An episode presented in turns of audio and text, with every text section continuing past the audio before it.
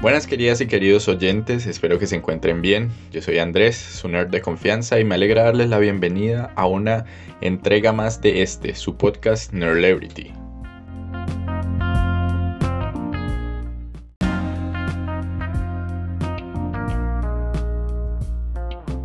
En esta ocasión voy a estar hablándoles de un fenómeno que, aunque cada vez es más usual, aún sigue siendo un poco tabú en nuestra sociedad.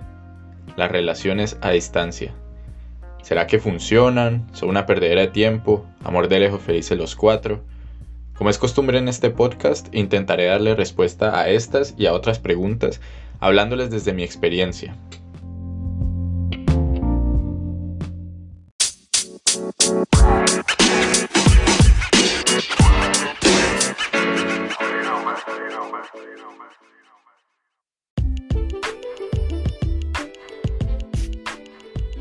Primero que nada tengo que admitir que si este tema fuera una carrera, yo creo que yo tendría un doctorado honoris causa.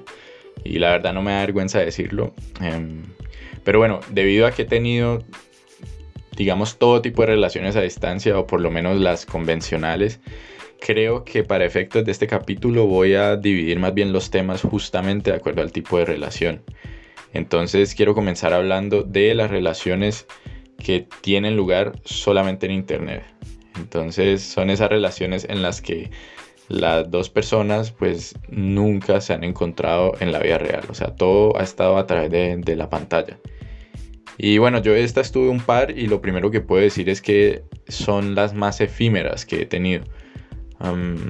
y pues en mi caso, todas se dieron de manera ¿cómo decirlo? Como natural, o sea, yo no las estaba buscando, por lo menos no de forma explícita. yo simplemente conocía pues cada una de las chicas por internet en su momento y, empecé a hablar con ellas y em, pues las cosas se fueron dando, como decimos. Entonces fue así como sucedió. Em, yo creo que estas relaciones son bonitas, sobre todo al comienzo, porque durante el enamoramiento pues uno está convencido de que va a ver a la otra persona y piensa todo el tiempo en eso y sueña y hace planes con eso y pues la curiosidad sobre la otra persona, cómo va a ser en la vida real es bastante grande. El problema, o por lo menos pues en mi caso, es que con el tiempo uno se cansa de que todo sea solo por internet, Entonces uno em, empieza como a, sentirse aburrido de, que siempre es lo mismo, se vuelve muy monótono. Y además de eso, no conocer a la persona en la vida real creo que hace un encuentro mm, no tan posible. Es más bien como una utopía, porque pensándolo bien, ¿quién alojaría en su casa o quién se pegaría un viaje hasta un lugar por una persona que nunca ha visto en la vida real? Uno no tiene cómo saber si lo que a uno le dice esa persona o la forma en que esa persona actúa, pues es, su verdadera forma de ser. Entonces yo creo que, también este tipo de relaciones necesitan una especie de fe ciega o, de una ingenuidad muy grande por lo menos. Y, y otro aspecto importante es que no todo el mundo tiene la confianza para hablar sobre eso, para compartir ese tema. Em, yo, por ejemplo, em, sentía un poco como de, vergüenza o, me daba como cosa contárselo a, mi familia o a mis amigos. Creo que nunca lo hice, de hecho, eh, pues por el miedo a, la aversión o a las burlas, ¿no? Y además que, bueno, em, yo también sentía como que en cierta forma esas relaciones no eran reales, no, no eran de verdad porque yo veía a mis amigos y, a mis compañeros con sus novias, con sus novios, y al comienzo sí pensaba, uff, qué chévere, en algún momento va a estar así con ella, pero ya después ese pensamiento se, volvió más bien, más bien como yo para qué pierdo mi tiempo pues con alguien que está a miles de kilómetros de distancia, en lugar de buscar a alguien pues que esté acá, ¿no? Ser más realista. Pero al respecto yo quiero decirles que aunque yo no volvería a tener este tipo de relaciones, no me arrepiento de haberlas tenido. Yo no creo que la persona indicada para uno tenga que necesariamente estar en la misma ubicación geográfica. Yo pienso que la persona indicada es, es aquella con la que uno se siente a gusto y en confianza y pues esa persona por la que uno se interesa. Por eso yo nunca descarté a alguien con quien me sentía así solo por, por el hecho de que ella no estuviera en mi ciudad. De hecho, eh, mi esposa no es colombiana. Yo creo que eso ya es una prueba bastante fehaciente de lo que les estoy diciendo.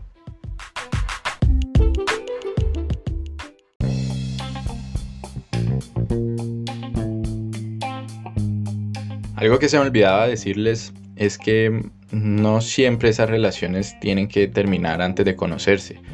Em, las dos personas. Hay, hay, situaciones o hay relaciones em, que llegan a evolucionar al punto de que uno conoce a la persona.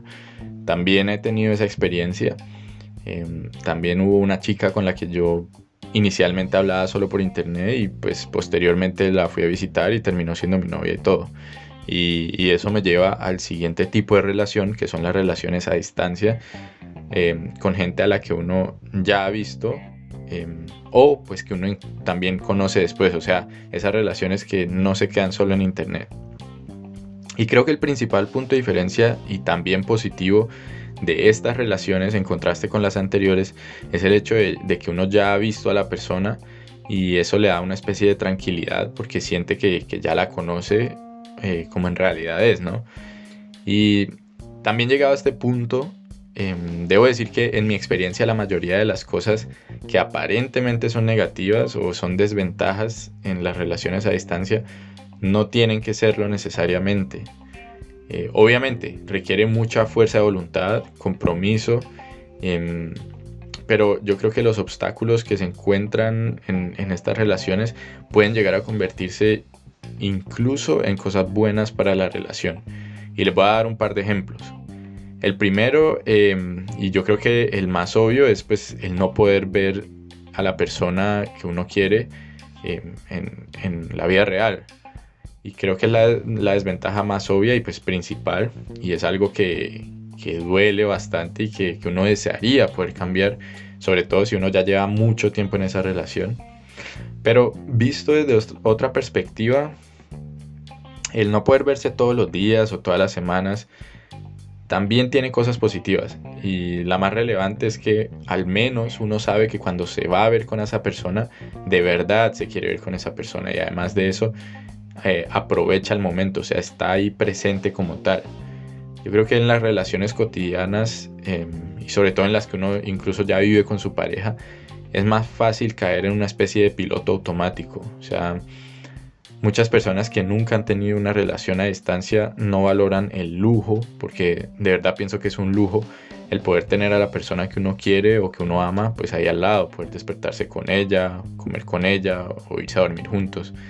Yo creo que por el contrario, cuando uno lleva meses esperando a estar junto a su pareja, muchas cosas que la mayoría toma por, por insignificantes tienden a tomar un nuevo valor y, eso es algo que desde mi punto de vista es muy bonito y, además enriquece la relación.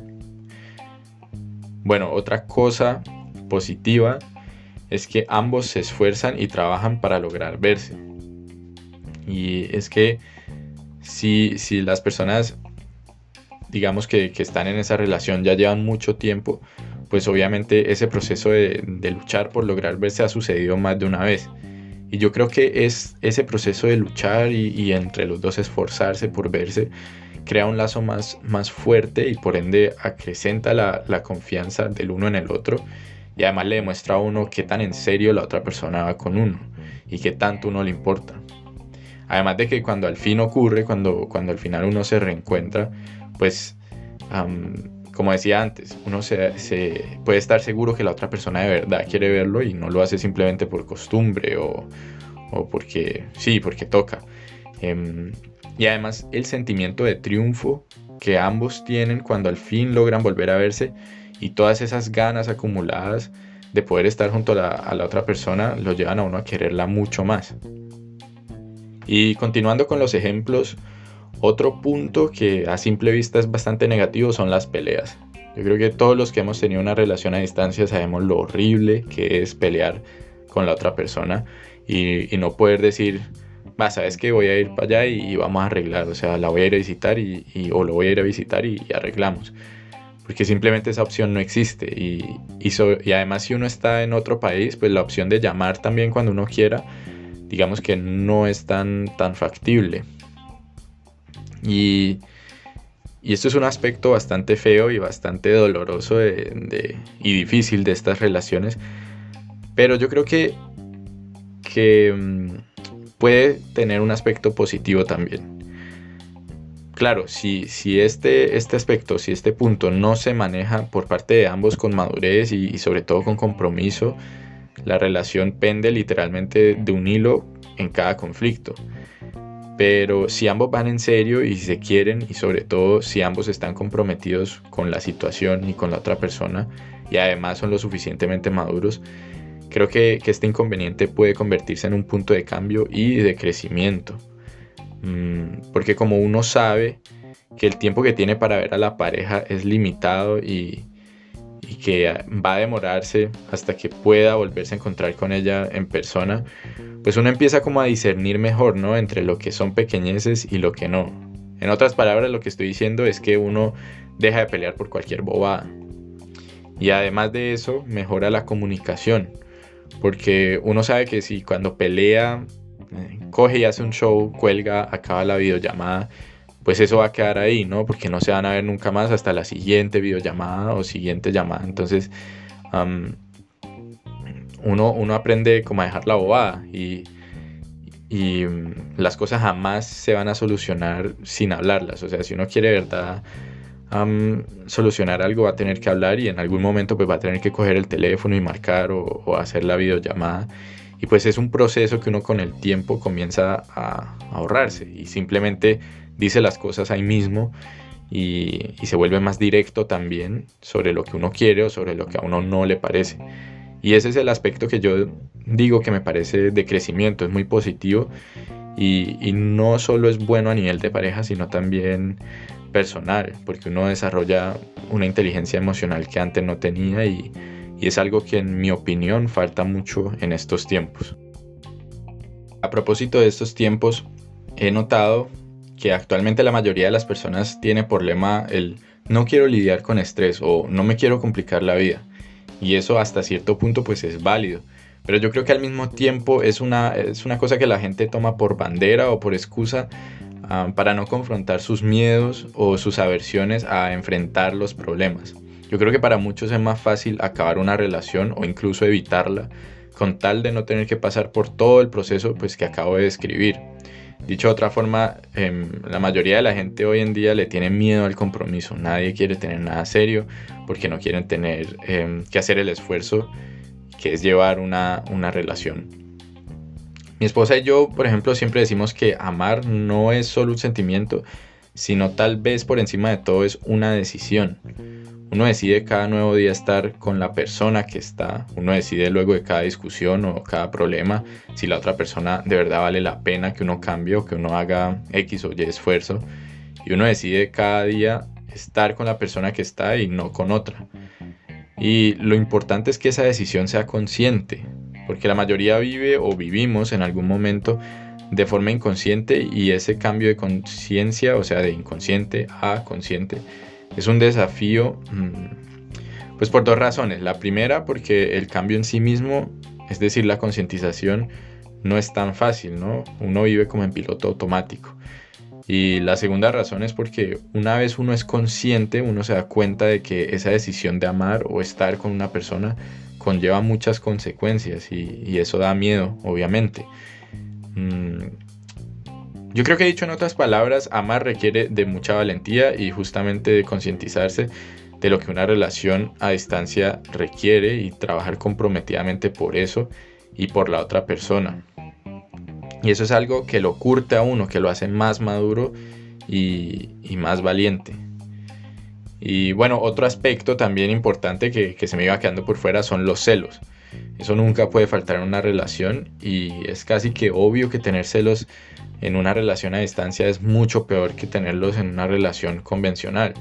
Uno solo ve a su pareja cuando habla con ella y, lo que ella o él hace el resto del tiempo, a no ser que uno le ponga cámaras o drones de vigilancia, pues solo lo sabe él o ella. Y eso se traduce en que a uno le toca confiar casi que ciegamente en la palabra de, su pareja. Y es un aspecto que a muchos, em, o que bueno, a algunos se nos complica más que a otros, ¿no? Lo que ambos tipos de relaciones, o sea, tanto a distancia como en persona, tienen en común es que si la persona lo va a traicionar a uno, lo va a traicionar, da igual si uno está a mil kilómetros o si está en el mismo barrio. Em, por eso yo creo que lo primero siempre es conocer bien a la pareja, pues antes de meterse en una relación. Y sobre todo si es a distancia. Porque si de entrada uno no puede confiar en, su pareja, pues una idea, o sea, la idea de, iniciar una relación a distancia es, simplemente tonta, ¿no? y lo segundo es que en la relación a distancia uno tiende a concentrarse más en su pareja. Uno tiende como a estar pendiente qué hace, con quién se junta, qué publica, etc. Y eso es normal, pues porque es normal que uno quiera proteger sus intereses, pero creo que es, que es algo de lo que hay que cuidarse, ¿no? Porque una cosa es ser un novio o una novia interesada o interesado y otra cosa es ser un controlador o una controladora. Y, y para no caer en eso, yo creo que es mejor cambiar el enfoque y concentrarse más en uno mismo. ¿Qué está haciendo uno, pues, o qué puede hacer para tomar la relación en serio? Em, yo creo que es más efectivo preocuparse por hacer las cosas bien, pues por su lado, ¿no? Porque lo que la otra persona haga depende al fin y al cabo solamente de ella. Por eso, antes que nada, decía, hay que, hay que poder confiar en la otra persona.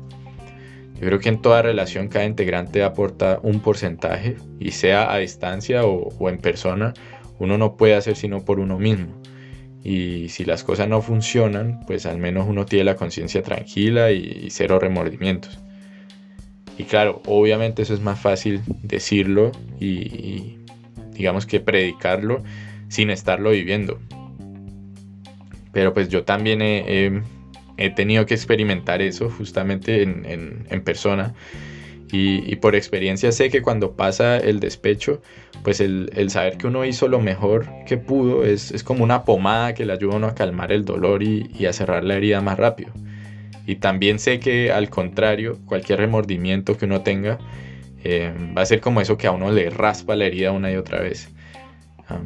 Por eso digo que lo mejor que uno puede hacer es ver por sí mismo y hacer las cosas lo mejor que puede, dar lo mejor. Y bueno, por otro lado, pues no hay que ser tan negativo. Si, si la relación en lugar de fracasar funciona, si es un éxito, pues uno ya sabe que al menos en un 50% eso se debe a lo que uno ha hecho. Y eso yo pienso que lo ayuda a uno a mm, no volverse dependiente de la otra persona. Em, ese típico, no, yo sin ella o yo sin él no soy nada. Entonces ese es otro punto en el que uno puede trabajar.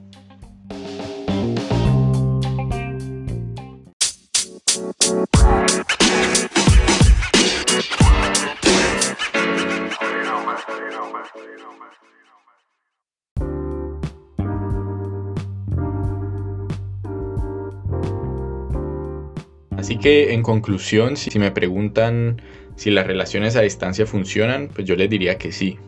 Pero yo creo que eso depende de ambos también. Si ambos se quieren de manera consciente, o sea, entendiendo el amor no solo como el sentimiento, sino como una decisión de todos los días, y, si ambos son lo suficientemente maduros o al menos tienen la disposición de madurar y pasar por todo el proceso juntos, pues sí puede funcionar. Claro que, dicho así, pues suena bastante fácil y, corto, pero una relación a distancia es mucho más complicada y agotadora que cualquier otra si uno se la toma en serio. Así que yo solo les aconsejaría meterse en una relación a distancia si están completamente seguros o seguras de que la otra persona lo va a valer y, sobre todo si él o ella estará a la altura de asumir el reto. Y si la relación al final falla, eh, ¿significa que fue una perdedera de tiempo? Pues no, o sea, un no gigante en, lo absoluto. Yo creo que cada relación, a distancia o no, es una experiencia y, es una experiencia de, de, donde solo depende de uno mismo lo que uno saca de ella. Así que si uno perdió su tiempo o no lo, no lo perdió, depende de uno mismo. Si uno no saca nada para su propio crecimiento, pues es uno mismo el que está tirando todo ese tiempo y todo ese esfuerzo eh, que alguna vez invirtió a la basura. observenlo más bien de la siguiente manera. Cada relación fallida fue una enseñanza que, que lo ayudó a uno a moldearse y a madurar para que cuando llegue la relación ideal uno esté en toda la capacidad emocional y mental de asumirla. Y la otra pregunta del comienzo era, ¿amor de lejos, felices los cuatro? Pues sí, pero pues ojos que no ven, corazón que no siente. no mentiras, em, como les dije antes, métanse en una relación seria con alguien en quien puedan confiar, pero por otro lado usen la conciencia también, ¿no? O sea, piénselo bien, hay que ser muy despiadado o muy inmaduro para traicionar a una persona que, que te está dando tanta confianza y que se está aguantando lo que es una relación a distancia solo por estar con, uno, ¿no? Em, ¿Ustedes le harían eso a la persona con la que están? Yo estoy seguro que la mayoría de ustedes no se lo puede imaginar ni siquiera. O sea, como les digo, tiene que ser uno una persona sin sentimientos o ser una persona muy inmadura para ser capaz de hacer una cosa como esas. Y, ah, cuando digo pues inmadura me refiero a emocionalmente hablando, ¿no? Una persona Em, emocionalmente madura, yo pienso que es capaz de hablar con su pareja y decirle pues que ya no la quiere o que quiere salir con otras personas antes que ponerse a engañarla. Así que si eligieron bien a la persona con la que están, em, pues van a tener la seguridad de que, de que es alguien que los, que los o las valora y que quiere conscientemente em, estar con ustedes y que es una persona madura emocionalmente. Si eso no resulta así, pues la vida simplemente les esté quitando el camino a una persona que no les conviene. Y bueno, antes de que esto se convierta en la doctora corazón, me despido. no mentiras. Em, a pesar de que este podcast no se trata sobre, sobre este tipo de asuntos, eh, es un tema que me parece muy interesante e importante y pues por eso decidí traérselo en esta ocasión. Espero que les haya gustado o servido de alguna forma. Eh, y bueno, mi nombre es Andrés, gracias por haberme escuchado y hasta un próximo episodio de Nerdlebrity. Chao.